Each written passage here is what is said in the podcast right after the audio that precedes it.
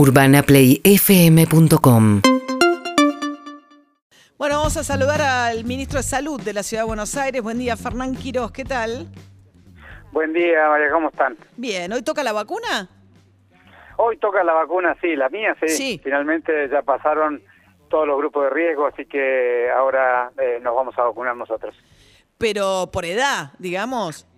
Eh, sí, sí, yo soy trabajador de la salud, pero decidí eh, dejar pasar a todos los grupos de riesgo y me toca efectivamente la franja de edad que estamos vacunando. Ajá. Es- eh, ¿Con qué vacuna? Eh, no sé, me voy a, eh, a vacunar allá y cuando llegue me enteraré. ¿Qué vacuna están dando mayormente hoy en la ciudad? Lo que tenemos las dos vacunas principales, está hay eh, centros con AstraZeneca, es decir, con AstraZeneca y otros con Sputnik. Eh, yo no sé bien al vacunatorio que voy qué están dando. Ajá. Me Es- enteraré cuando llegue. se- según el vacunatorio. Hay mucha gente que prefiere hoy la AstraZeneca eh, en función de que la provisión de la segunda dosis de la Sputnik eh, parece demasiado espaciada en el tiempo. Me- me- a mí me parece que son discusiones que, que son difíciles de decidir. Yo creo que es bastante indistinto porque, digamos, eh, la, la, la provisión del segundo componente de Sputnik se, va, se está regularizando o está empezando a aumentar y seguirá regularizando en las próximas semanas. Eh, y además en breve seguramente tendremos información de que se pueden intercambiar diferentes vacunas, con lo cual creo que es un debate que, que no es muy relevante. ¿no? ¿Estarían pensando eventualmente combinar AstraZeneca con Sputnik si hay estudios que lo avalen? Ah, por supuesto, si hay estudios que demuestran que es indistinto, eh, seguramente todos los países del mundo tomarán indistintas las diferentes vacunas. Ajá. Eh, ¿Están pudiendo vacunar a un ritmo, digamos, están pudiendo vacunar todo lo que reciben?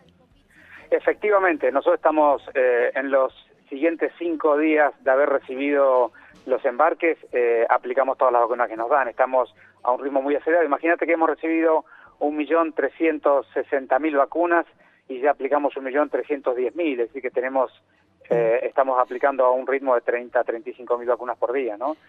¿Qué pasa con embarazadas? Porque no están en el plan prioritario de Nación, sin embargo hay mucho estudio que habla de complicaciones para las mujeres que estando embarazadas contraen coronavirus. En provincias sí están llamando a vacunar embarazadas y en capital no. Bueno, es una pregunta súper importante, te agradezco que la hagas. Eh, eh, primero no estoy seguro que en provincia estén llamando a vacunar, sino que creo que están llamando a inscribirse, pero... No, eh, nos vamos dijo, a- a ah, nos dijo Kreplak. Nicolás Kreplak acá dijo que están vacunando embarazadas. Sí, no, embarazadas con, con grupos de riesgo. No, sí, no, pero no, vamos, no. vamos- No, no, embarazadas, punto. Bueno, sí, no quiero hablar de la provincia porque no es mi ámbito, pero el, eh, hay un- una estrategia nacional que la Comisión Nacional de Inmunizaciones va definiendo las indicaciones.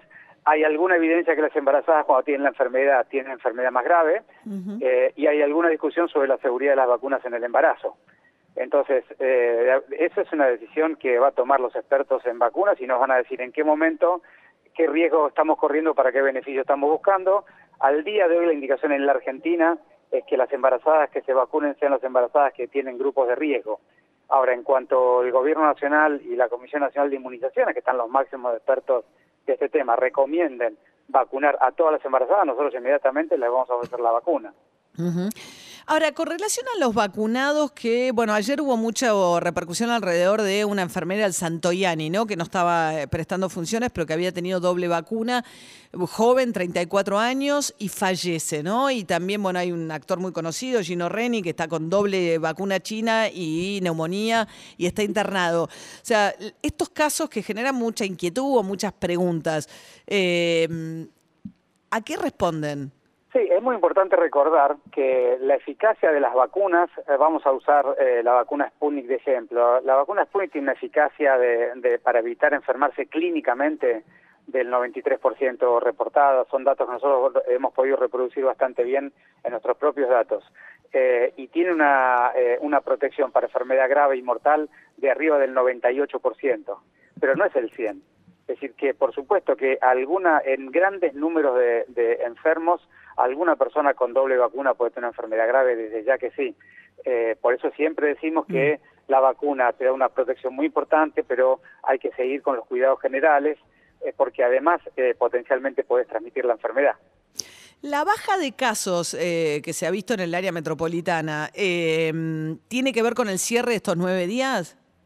Nosotros, eh, yo hablo de los datos de la ciudad, que los conozco muy bien, nosotros veníamos bajando los casos antes del cierre, eh, y eso tiene que ver en buena parte eh, con que en la medida que más personas conocen gente muy cercana que ha tenido la enfermedad, se refocaliza, se cuidan un poco más, eh, evitan más las interacciones sociales, de manera que ya había habido un comportamiento social de mayor cuidado y los casos estaban bajando a una velocidad relativamente lenta y el cierre de los nueve días, por supuesto, intensificó esa caída, eh, esa, esa caída, sí digo bien, mm. de manera bastante más significativa.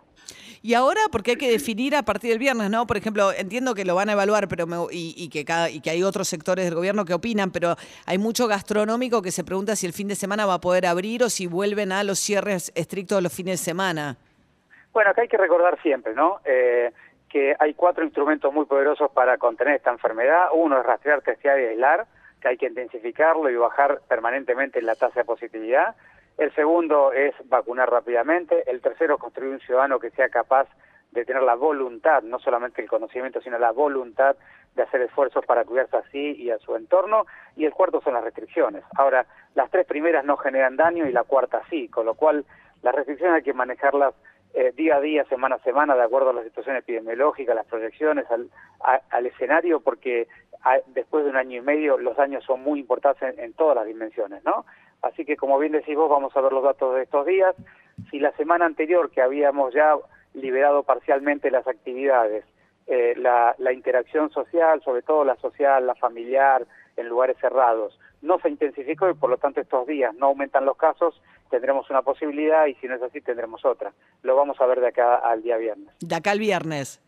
Así es. Una consulta de los docentes de la Universidad de Buenos Aires. Hay mucha inquietud porque quedaron un poco en un limbo, porque no se pueden inscribir, porque uno se inscribe según, digamos, no, no pudieron entrar dentro de los prioritarios con el resto de los docentes porque no pertenecían al cuerpo docente de la Ciudad de Buenos Aires.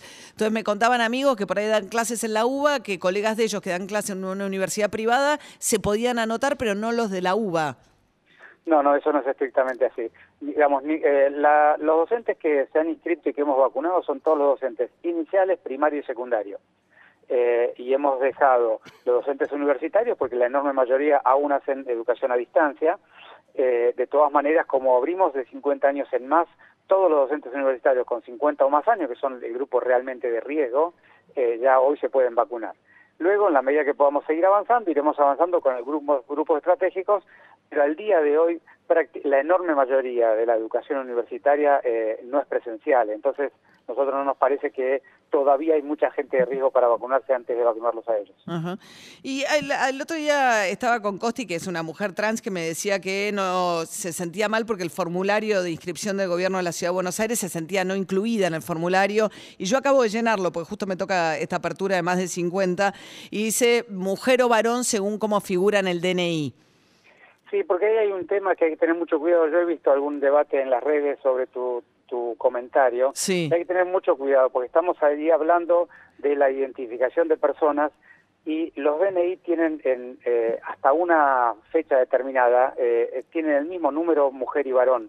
Entonces el tema de, eh, allí no es un tema de género, es un tema de poder identificar de manera inequívoca.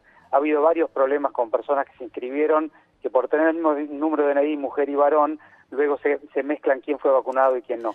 Ah, porque hasta un punto que entregaban el mismo exacto, yo no, sabía eso, un mujer o varón tenía el mismo número. Ah. Exactamente, por eso es un tema delicado que hay que mantener el estricto dato que está en el DNI porque no podemos eh, combinar personas o confundir personas de cómo han sido vacunadas. Luego, por supuesto que el género es otra cuestión y ahí te acompaño en todo tu planteo. Ah, no, pues ya me decía que el formulario de provincia era distinto. Yo la verdad no lo sabía, no había advertido, pero bueno, esto es una explicación este, eh, en términos de... Más que razonable. Sí, también es cierto que ella sentía que tiene que tener una definición que no tiene, o sea, eh, esta situación de volver al pasado en el cual por ahí mujeres trans iban al médico, la llamaban con un nombre, digo, qué sé yo, también genera una situación donde, qué sé yo, el formulario no las abarca en su realidad actual tampoco por ahí. En la medida que el DNI sea inequívoco no habría ningún problema, pero aún en la Argentina no lo es, ¿sabes? Ajá. Bien, Fernán Quiroz, ¿algo más que valga la pena decir en términos de información pública? Se- Digamos, reiteramos, ¿no? Que hoy se abre en la Ciudad de Buenos Aires 50-54 sin comorbilidad, como vi, como, a, a ver, Condiciones enfermedad. acompañantes es más fácil, porque Sin algunas no son enfermedades enfermedades. Sí, hay, hay otras que son condiciones, pues, condiciones acompañantes que aumenten el riesgo. Ok. Pero si, si me permitís Sí. recordarle una cosa a todo el mundo, Sí. es el, el clima no nos acompaña, tendemos a hacer los encuentros con la familia, con los amigos o con los compañeros del trabajo en un lugar pequeño, mal ventilado. Allí está el gran tema de los contagios eh, en la ciudad de Buenos Aires. Recuerden esa realidad, todo el esfuerzo que puedan hacer para abrir la ventana a pesar del frío o de evitar un encuentro si no tienen en un lugar más abierto o ir abrigados al espacio público. Es todo lo que cada uno de nosotros puede aportar algo para evitar más restricciones, más dolor, más dificultades, más enfermos. Recordemos que cada uno de nosotros somos un ciudadano que tiene la potencialidad de ser eh, activamente eh, participante del, del, De la del- solución, del, del tránsito que nos toca caminar juntos, ¿no? Porque la solución es un poco fuerte porque Es el dolor verdad. es muy grande, pero hay un tránsito para caminar juntos y si lo hacemos cuidándonos, sin ninguna duda va a ser mejor. Bueno, eh, muchísimas gracias, eh, Fernán. Una última consulta, perdón. Mayores de 70 sin turno que habilitó la provincia, ¿ustedes están con alguna modalidad parecida? No. Nosotros estamos vacunando a mayores de 50 sin ninguna eh, enfermedad. Por ahora lo hacemos con turno porque no queremos que la gente se agolpe eh, o que tenga que esperar mucho en algún lugar. En la medida que veamos que eso no es un riesgo, por supuesto que lo iremos liberando. O sea que por ahora no. Los que tienen que acudir tienen que ir con turno. Sí, se inscriben y le damos el turno rápidamente. Bien, bien. ¿Ha pasado que gente se le vence el turno? ¿Que vaya igual? ¿O ¿Alguien que no vio la aplicación? ¿Voy igual al día siguiente?